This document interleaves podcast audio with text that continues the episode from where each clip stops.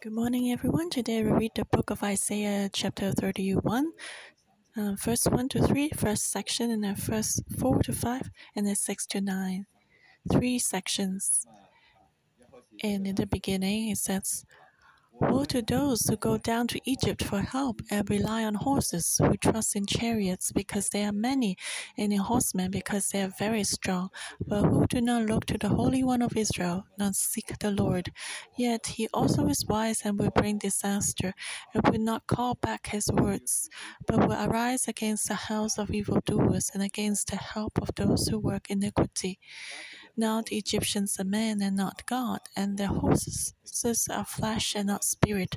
When the Lord stretches out his hand, both he who helps will fall, and he who is helped will fall down. They all will perish together. So in the beginning, God uh, presented a picture. Um, woe. Why?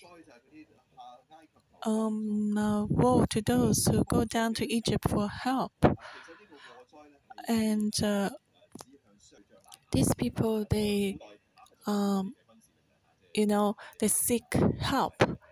They rely on horses. Horses uh, were the representative of military power. So they relied on the military power. And uh, horses and chariots were like tanks for today and that was what they relied on. But God revealed that or confronted them in the beginning. Those who relied on military power would face disaster. Woe to them. The problem was that they did not seek God. They did not look to God. They did not ask God, Is this your will? Why? You know, we have been reading the book of Isaiah. We may wonder why didn't they ask? Was there no prophet? Isaiah was there. And just now, today, if we have uh, the prophet Isaiah, just imagine. Um, Isaiah is here every week. Um, there's a meeting, you want to ask him about everything. Would you really do that? Like, is your cell leader there? Would you call your cell leader? And ask them. That's the problem. Why didn't the Israelites seek God, inquire of God? Because they knew the answer. They interacted with uh, Isaiah for such a long time.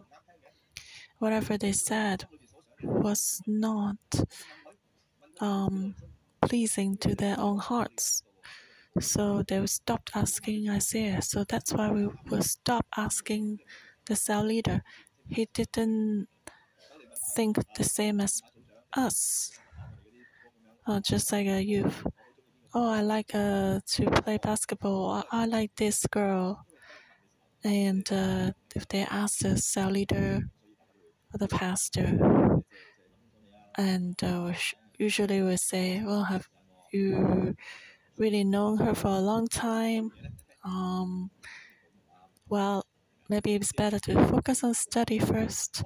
Well, you don't like the answer, so you will not ask. And that was the same for the Israelites that did not inquire of God because they knew that uh, it would be something that they, they didn't want to hear. So, do we want God to lead us?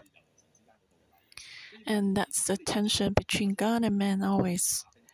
They relied on the horses and chariots. They did not inquire of God. So verse 2 says, Actually, God is wise.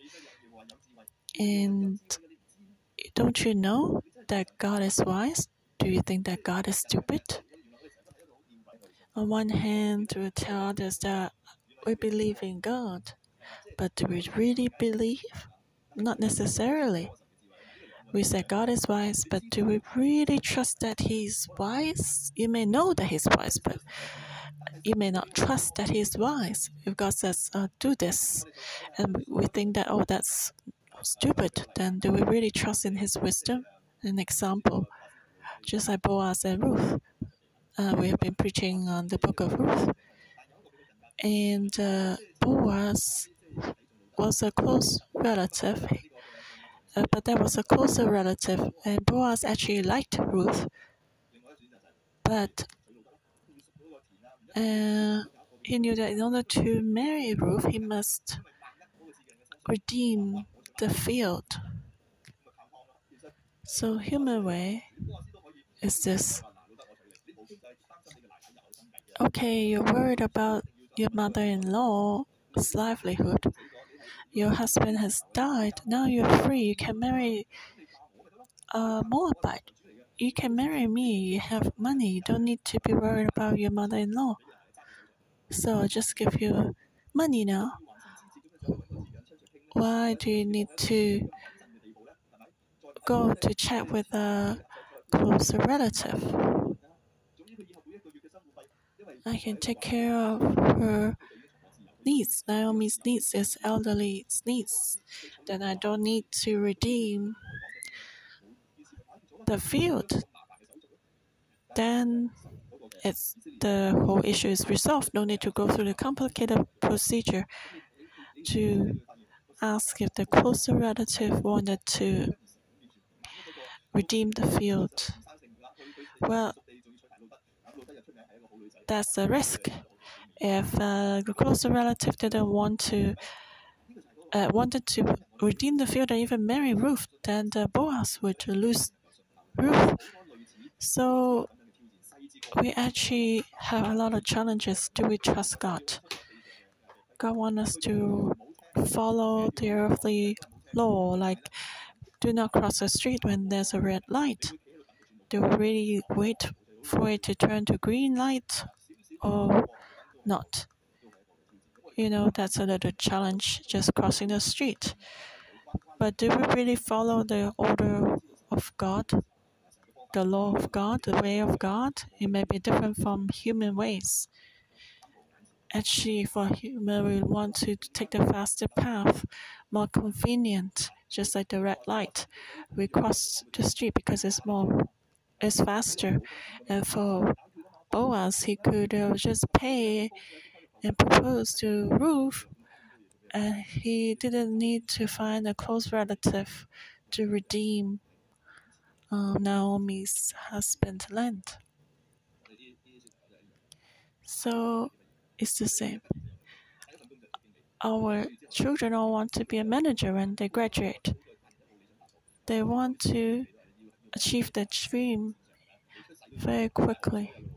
And uh, we want to arrange for the educational path since they were before they were born, so they can finish well and finish better. So, do we trust in God's wisdom? God will bring disaster. He's determined to discipline his people. He would not regret. And God is different from man. He can see through things, he can see the long term perspective. But for man, we only focus on temporary things. And so we think about the world, which is more practical. But if we extend the perspective to 100 years, then it's different. It, what we don't value today, we may value 100 years later, and vice versa. So if you offer all your energy and money to pursue the world, but one day you realize that it cannot last. When we leave this earth, we see that we are very poor. Uh, if we're poor, it's still okay. But if we cannot enter into heaven and we can only weep outside, then that would be terrible. And that's the issue. Do we have wisdom? God has wisdom because He has a long term eternal perspective and he will not regret and call back his words. He has uh, made plans, and whatever God said will be fulfilled because he can see the end, the outcome, and make decisions for today. If we can do this for our life, that will be different. If I could study well in the past, if I knew that uh, the outcome would be different, I would study better. Or if I knew that I would uh, be sentenced to death, I would not do business in that way. So, uh, if we know the outcome, we'll make decisions differently. Today, do we have such a perspective? The Bible has told us the um, end of the world. The Bible has told us about the outcome of the world, but the question is do we prepare ourselves for that? For the outcome? Don't wait for the day when Jesus comes back and then we realize, oh, we cannot enter into the city of Jerusalem, we can only be outside of the gate. And you may see the people you despise today, and uh, he's poor, he's no one. But when Jesus comes back, he will be crowned by Jesus and he can enjoy the banquet of the Lamb and worship God 24 7. He is a faithful, loyal servant, but we are disqualified to enter into the city. That was the problem of the Israelites. God is wise and he will not call back his words. He will arise against the house of evildoers. So God will arise against Assyria. The house of evildoers refers to Assyria. God's attack will come to them. So why do you rely on them, Assyria or Egypt? God will judge them. Do not be afraid of them. Do not seek refuge from them because Egypt cannot stand itself very soon. So we should know if God told us the outcome, we should choose. Just like uh, if someone tells you, you know, this stock will collapse in a few days, then you would not buy this stock if you know that this person is an expert in predicting um, the stock market.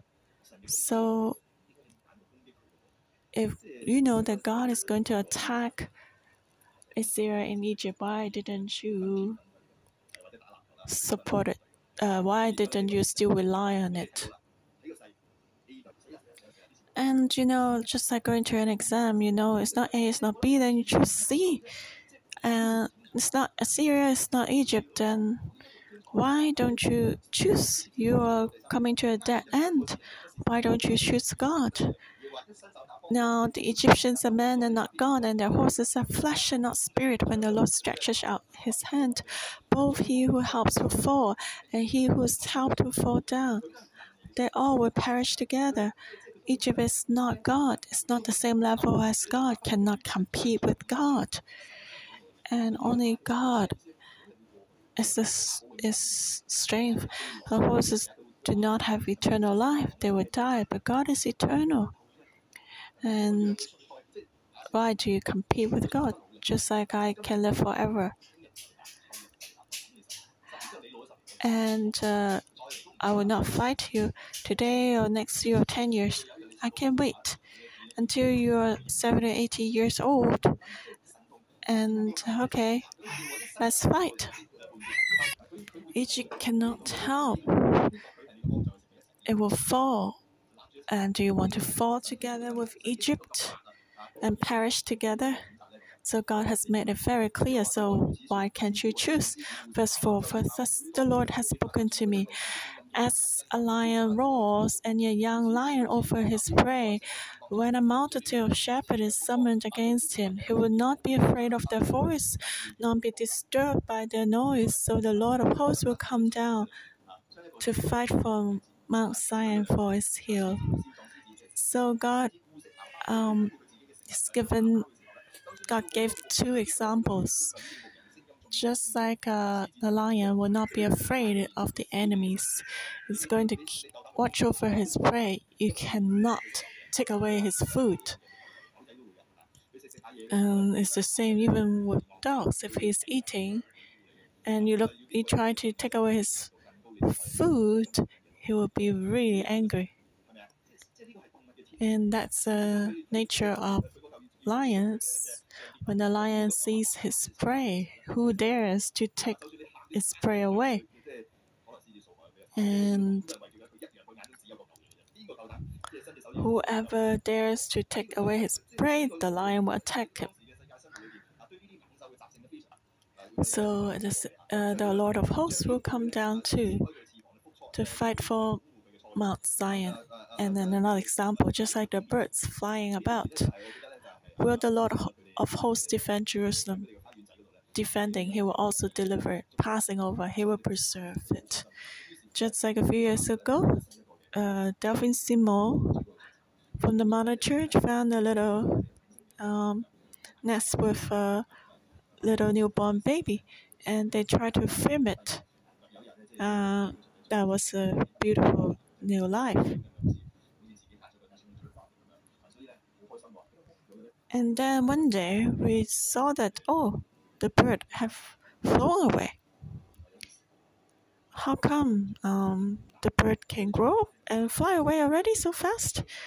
And then we realized that there was a snake, and the bird tried, the mother bird tried to protect the baby, and but of course, the little bird can not defend its baby by the snake. And a few days later, we find a snake bird, uh, dead, and seems that uh, it was bitten by a few birds. So maybe that was one reason. We're not sure. Maybe the mother bird came back to revenge. Uh, we don't know. But the point is, even if the a bird can defend its baby, so God will surely defend Jerusalem. So with these two stories, even the lion and the birds will defend its young. Can um, so much more God will protect His people. Why don't you trust God? If you're people of God, of course God will protect you. And and God says, Return to him against whom the children of Israel have deeply revolted. God has promised that he will protect and save Jerusalem, those who belong to him. No one can take the apple of in the eye of God. I will also protect my children and uh, my people. Of course, you need to recognize your father. Otherwise, if you're willing to draw close to me, uh, I surely will help you. Otherwise, if you don't draw close to me, how can I protect you? And just like one day, one time, my son woke up really late. I and I uh, carried him over my shoulder, and I took him to my car, and uh, I tripped. In order to protect him, I let myself fall, so he was okay. But I broke my two legs. So you see, even we human beings are like this, how much more God? And let's continue to read uh, return to him against whom the children of Israel have deeply revolted. For in that day every man shall throw away his idols of silver and his idols of gold, sin which your own hands have made for yourselves. Then Assyria shall fall by a sword not of man, and a sword not of mankind shall devour him. But he shall flee from the sword, and his young men shall become forced labor. He shall cross over to his stronghold for fear, and his princes shall be afraid of the banner, says the Lord, whose fire is in Zion, and whose furnace is in Jerusalem. So, what would be the outcome of Assyria? It will fall under the sword. And repeated twice, is not a sword of man. And so the young man will flee when God comes, the mountains will shake. No one can resist God from coming. And the leaders will be afraid of the banner. The banner refers to the banner of God. And God will be called the banner. And so the people should not fear. God will be like a fire in Zion protecting it. So the rebellious ones must return to God. God has shown you the outcome in the future. Then what decision will you make? You see that um, Assyria, the one you fear the most, will be punished. Then why don't you return to God now? Just like if I know a child will become the wealthiest man in the city, if you know him from when he was born, won't you try to befriend him? So God said, in the end, the idols will be useless, like uh, garbages. Why do you still hold them in your hands? And if God said the stock will become like uh, uh, useless papers, then why don't you sell them now? Of course, the key is do you trust God? So for this chapter, um, tells us that uh, Israelites made three mistakes. They didn't believe that God can protect them, that God had wisdom, and they couldn't see clearly. They thought they could rely on Egypt. Do we despise the truth today? Do we lack spiritual understanding? They look at the military power of Egypt, but God said, Egypt is not God. The chariots and horses were nothing when God came. So, what do we see today? Do we see, look at the world? Do we lack of spiritual understanding? Do we adopt the truth? If that's the case, we will pursue the world and we'll, we'll perish together with the world. And that's a clear picture that God has given us so that um, we can make a wise spiritual choice for our life. Amen. The Lord of hosts will protect Jerusalem. The Lord of hosts shall defend Jerusalem, defending. He will also deliver, passing over. He will preserve it. So let's praise the Lord that He can protect us. Thank you for always taking care of us. Just like uh, the scripture says, the lion and the birds will defend their young. When we follow you, we have your protection and covering. Thank you, Lord. Actually, God has given us many promises, but then we are like weak in our eyesight. We cannot see them. We don't have faith in the Word of God. We just leave the God aside. And then we fall down to the bottom of a valley. So we must this word into our hearts like verse 5. The Lord of hosts will defend us, will deliver us, will preserve us. So we should know that how come I don't trust in God? I used to be saved by listening to the word of God. So why don't I continue to listen and trust Him and follow Him? I just did that recently to list out how God has helped us in the past one, two, three, four.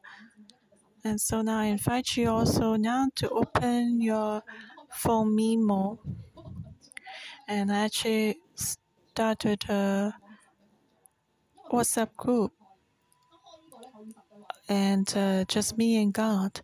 And I wrote down all my all the promises that God has given me.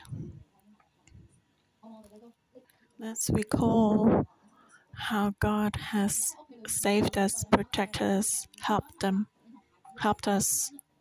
If there are two in your home now, you can share with each other too. Can recall this protection. As I recalled, I saw that uh, God's protection is so much like at that time when my parents were divorced, my mom went to the church as a result and uh, she couldn't take care of me and uh, my brother, so she left us church. So my mother chose to seek refuge in God. And so now my brother and I, we both serving God last week. I was preaching in the adult service, and my younger brother was preaching in the youth service. So, can't you see that, my brothers and sisters? When you count, you can see how God has protected us. So, why do we still have a weak in faith? Why don't I trust Him?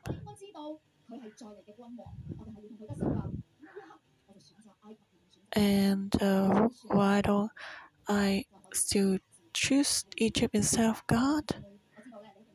So I believe that you don't have enough time to write these down, but continue to count it every day. You see, you have stronger faith. So continue to do that every day. Make a determination, make a decision.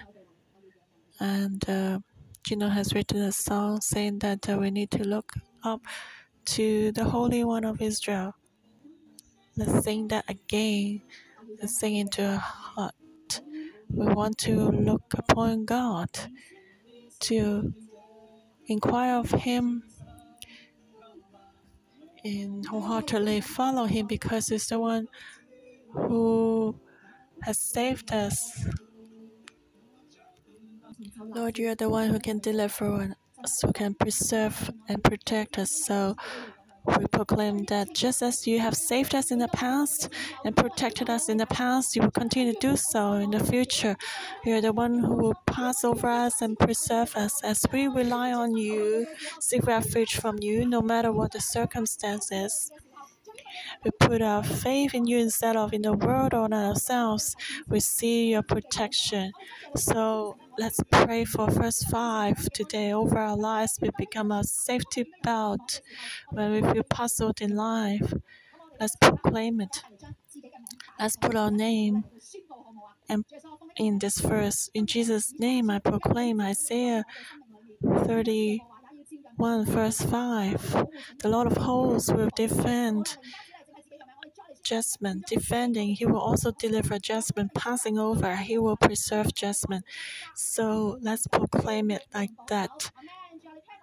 Thank you, Lord. We trust in you. Let these verses become our protection. Thank you, Lord.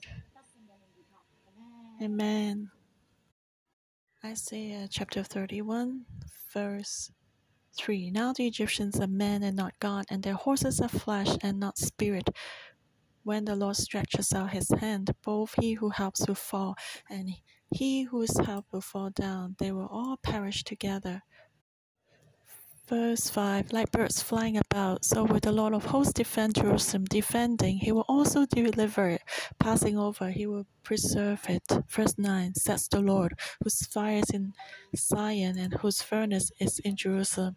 Lord, please put these three sentences into our hearts. In Jesus Christ's name, may you come into our hearts so that we always remember that Egypt is not God, and God is the one who will pass over and preserve us. And this is God whose fire is in is in Zion, whose furnace is in Jerusalem. Lord, give us this word so when we are discouraged and uh, waver, may your word become our help and our safety belt so that we can return to you and hold on tightly to you in a just direction for life so that we will not stumble on our path. Lord, we thank you for listening to prayer. And uh, our morning devotion will end here. May the Lord bless you all. Amen.